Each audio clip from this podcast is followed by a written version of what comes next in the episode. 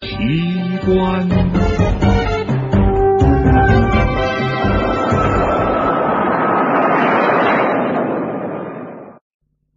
百密一疏。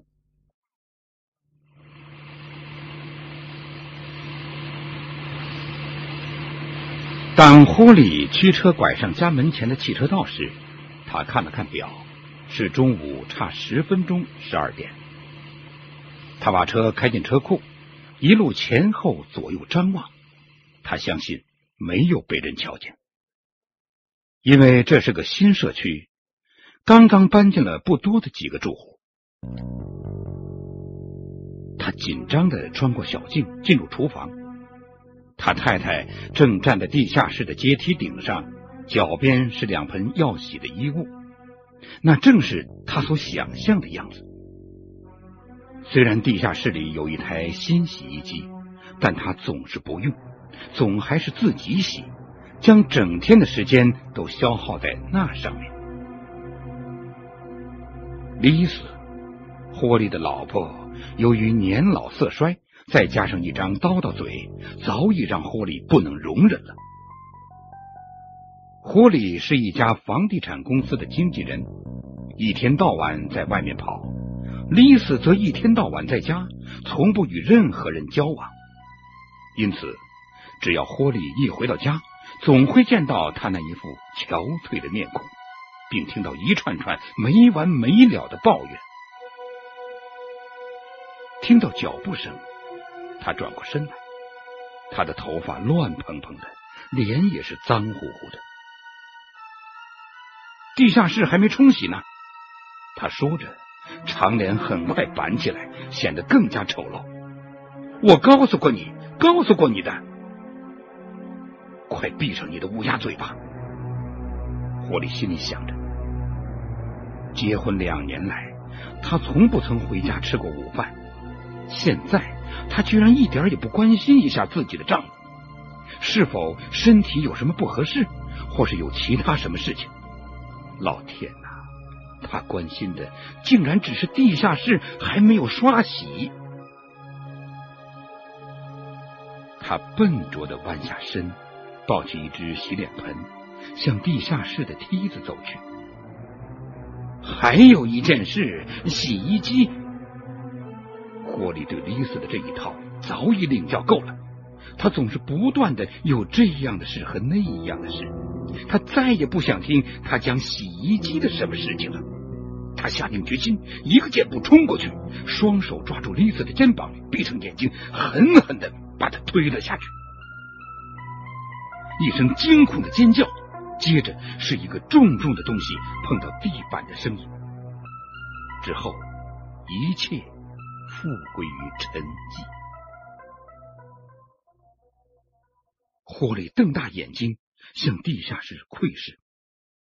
丽丝仰面躺在水泥地板上，脖子略略的扭曲，一只脚搭在梯子的底层，手中的洗衣盆翻倒了，衣物散了出来，一条床单摊开。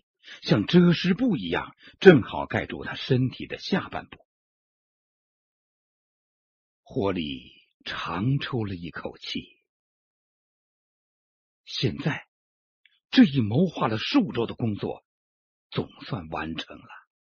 他是自由之身了，彻底解放了。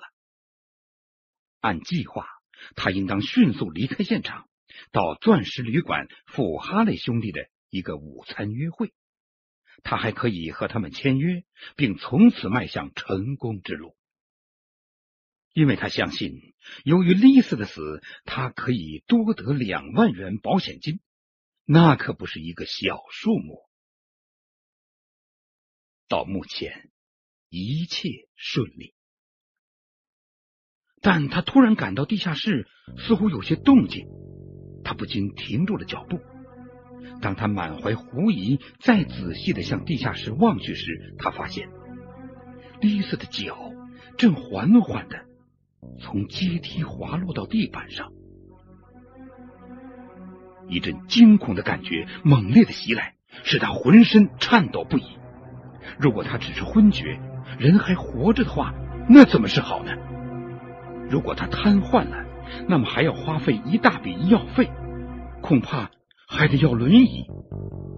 何况他更不敢往下想了。如果他还没有死，还可以控告他杀人未遂。他压下了迅速离开的念头，那本是他计划的一部分。但他发现计划有些不周，在无法确认他已经死亡之前，他是绝对不能离开的。他骂自己，费时两周的谋划，居然把这一点给忽略了。他慢慢的走下阶梯，站在仰卧的躯体旁边，紧张的盯着他，看他是否还会动弹。过了一小会儿，他还是不太放心，于是又壮着胆子，小心的侧身过去，伸手试探丽丝的心跳。但就在这一瞬间，他的两只眼睛突然睁开了，而且直直的瞪着他。那双眼睛充满了恐怖和仇恨，他被吓得魂不附体，不由自主的往后跳开，试图躲开那双眼睛。但那双眼睛并没有追随他，只是睁得大大的，似乎凝视着什么，令人毛骨悚然。狐狸发出一声低低的、含混的叫声，仓皇的跳过丽丝的尸首，像一头惊慌的动物，四肢着地爬上楼梯。当狐狸驱车赶到钻石旅馆的时候，时间正好是十二点十分。他下意识的整整自己的衣领，又捋捋自己的头发，心中宽慰自己：啊，一切都过去了。丽丝确实已经死了，一切都将按原计划进行。停车场只有几部车，哈雷兄弟的红色敞篷车不在，这也是好兆头。他可以说自己是十二点整到的，这样就可以把回家的十分钟掩去。过了没一会儿，红色敞篷车就到了。并且停在了狐狸的汽车旁边。哈利兄弟和一位瘦削的律师跳下车来，他们都穿着运动衫，神采飞扬。计划有些改变，哈利兄弟中的一位叫道：“我们要到榆树山的高尔夫球场去打球，那是一家新开张的球场，我们可以到那儿吃午饭，然后一边打球一边谈生意。”瘦削的律师走上前来。与霍利握手。我们一直在和你联络，不过你办公室的小姐说你和用户出去了。他回头看了一眼哈利兄弟。不过你还有时间回去去取球杆吗？不用了。霍利急忙接口道：“球季的时候，我的球杆是一直放在车厢里的。哈利兄弟知道，我经常去打高尔夫球。”他拉过律师，打开他的汽车，来，让我们坐在一起。我没有去过榆树山。五点十分，霍利驱车回到了自己的家。他把车开进车库，关闭引擎，坐着沉思了一会儿。到目前，一切都完成了，现在剩下的只是发现尸首和报警了。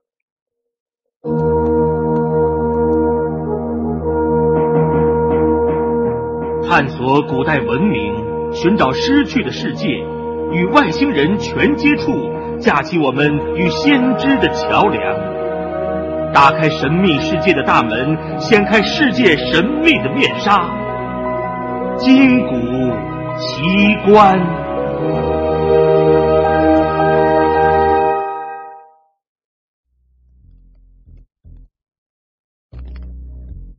他进入厨房，停了一会儿。强压住恐怖的心情，整个下午萦绕着他的总是类似那双恐怖和愤怒的眼睛。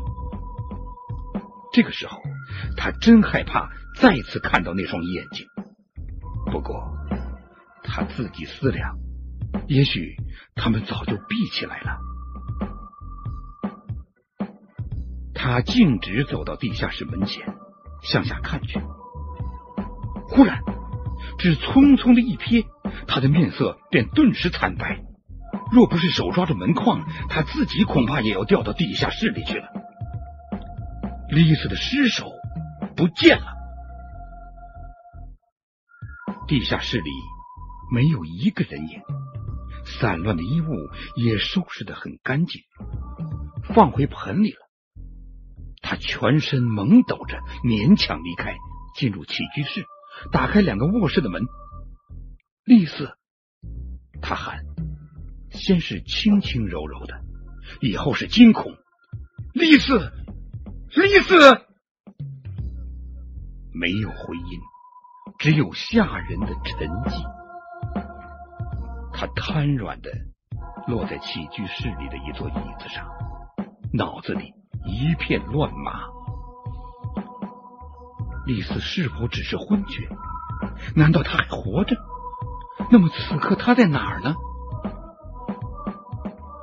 按照计划，下午他和哈雷兄弟签约的时候，已经预付一万元定金，那是他借来的。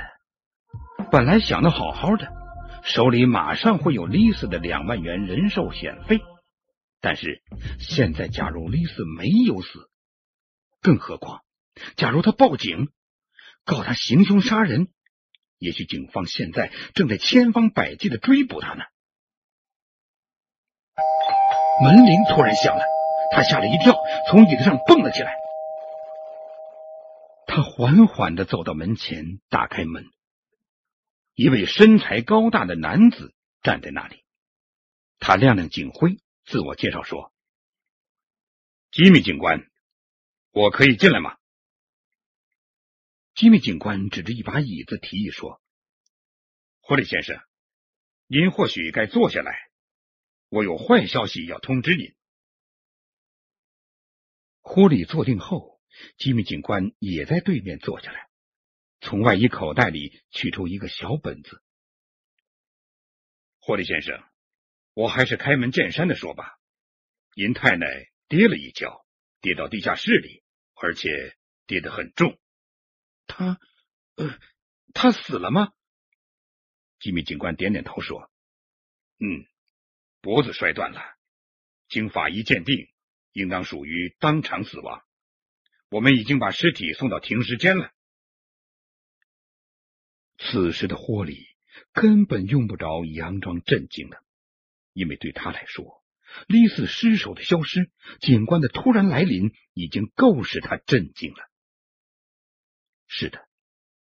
当他听到吉米警官告诉他丽丝当场死亡的时候，他情不自禁的吐出了一口气，但那也会被人们认为是悲痛所致的。重要的是，丽丝死了，而且他没有留下话，一切顺利。我们目前所掌握的细节是这样的：吉米警官打开小本子说。您太太的洗衣机今早坏了，她十一点三十分打电话找人来修，修理工是一个半小时以后到的，时间是下午一点钟。他发现了阶梯下的尸首，霍里心中升起一种不祥的感觉，他的耳边响起他下手之前丽丝那讨厌的抱怨，还有一件事，洗衣机，他妈的，他又一次骂自己。百密一疏啊，可千万别因此而露了馅儿。吉米警官继续说着：“我们接到电话，立即赶来，做了例行检查，同时到处找你。你办公室的小姐也在找，但不知道你去哪里了。哦，呃，在这种情况下，我们只好先验尸，并移尸停尸间。”从那个时候起，我一直在附近转，等候您的到来。霍里又叹了口气：“唉，那他一定是跌倒的。看来好像是那样。”警官翻了两页，将小本子平放在桌上。这时候打扰，很抱歉呐。可是有些例行公事，还希望您谅解。他取出一支铅笔。可否把您今早离家到您刚刚回来的行动告诉我？霍利点点头。哦，当然，当然。啊，我和平常一样，呃，九点到办公室和秘书谈一些公事，后来带着一对老年夫妇出去看房子。啊，呃，十一点四十五分，呃，送他们回公寓。啊，在这以后，我就直接开车到钻石旅馆。啊，我在那儿有个午餐约会。哦，和哈雷兄弟，呃，还有一位律师。你们在钻石旅馆吃了午饭。啊不不不不，呃，哈利兄弟提议直接到榆树山高尔夫球场去吃午饭，然后我们就打高尔夫球。你回家拿的球具？哦，没有没有没有，球具就放在车厢里。然后你们就开车到榆树山？是的，是的。哎，那位律师和我同车。吉米警官把小本子翻过一页。这么说。你单独一个人的时间，只有从送走你的用户到去钻石旅馆的这段啊，呃，是的，那正是你太太的死亡时间，对吗？狐狸突然打断了他的话：“嘿嘿，嘿，等一下，等一下，你不会认为是我？”吉米警官摇头说：“我没有认为你什么，我只是想把事情弄清楚。”他合上本子，连同铅笔一起放回外衣口袋。现在还有两个问题，霍利先生，您太太有没有保人寿险？有有有有有，我们各保一百万呢。呃，相互为对方的受益人，各有加倍赔偿。假使意外死亡的话，呃，是的，是是是。他迟疑了一下。好像刚刚想起来一样，吉米警官用手指敲打着桌面，抬头看着他说：“你可能很难领到加倍赔偿了。可是，可是你说过他的死亡是是意外死亡啊！”吉米警官走到地下室门口，向下指着阶梯底下：“你太太的尸首就是在这儿发现的。”我们知道，他跌倒的时候手上端着洗衣盆，跌落时衣物散了一地。我们也知道，有人曾经随后走近他。他跌倒以后，那个人由于某种理由没有报案。霍利的脸色变了。可可可是，可是我我不懂。吉米警官从口袋里取出一条白手帕，展开它。小心的放在地上。你应该知道，你们的地下室好久没有刷洗了，灰尘很厚。我们在床单上发现了一个清清楚楚的鞋印。对不起，只是为了取证。狐狸的嘴突然张开了，浑身颤抖不已，面色惨白，白的如同那张手帕一样。他想起来了，在他逃离丽丝那对恐怖吓人的眼睛的时候，曾经踏过这条白手帕，在手帕上留下一个足印。但他一直不以为然，即便是在打高尔夫球的时候，他还在不断的预演着发现尸体、惊慌报警的一幕幕。他妈的，全是该死的洗衣机，早不坏，晚不坏。还有那个该死的修理工！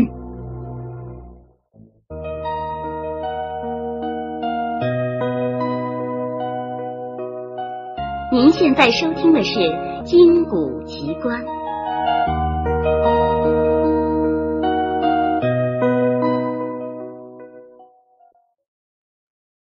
进入未来的人。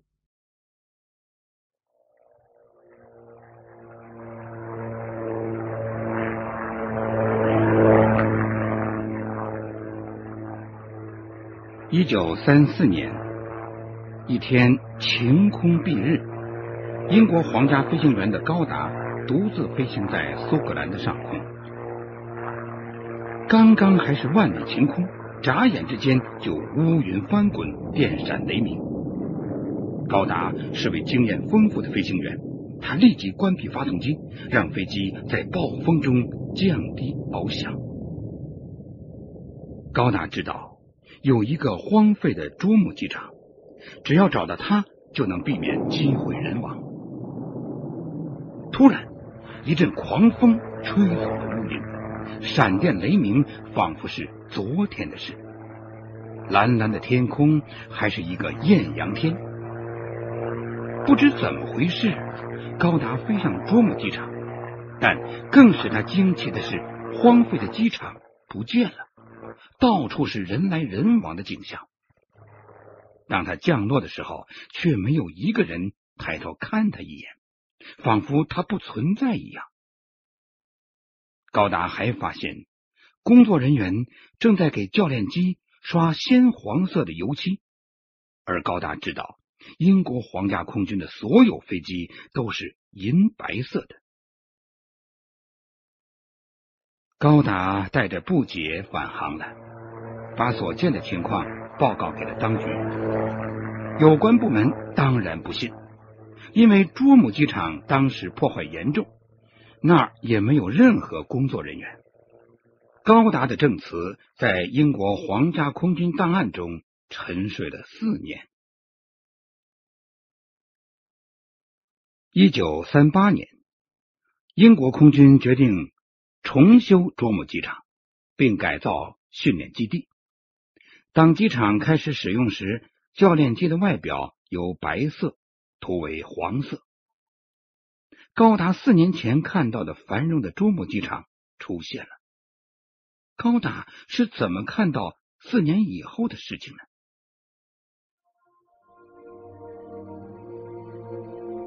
人们为什么能看到未来的情况呢？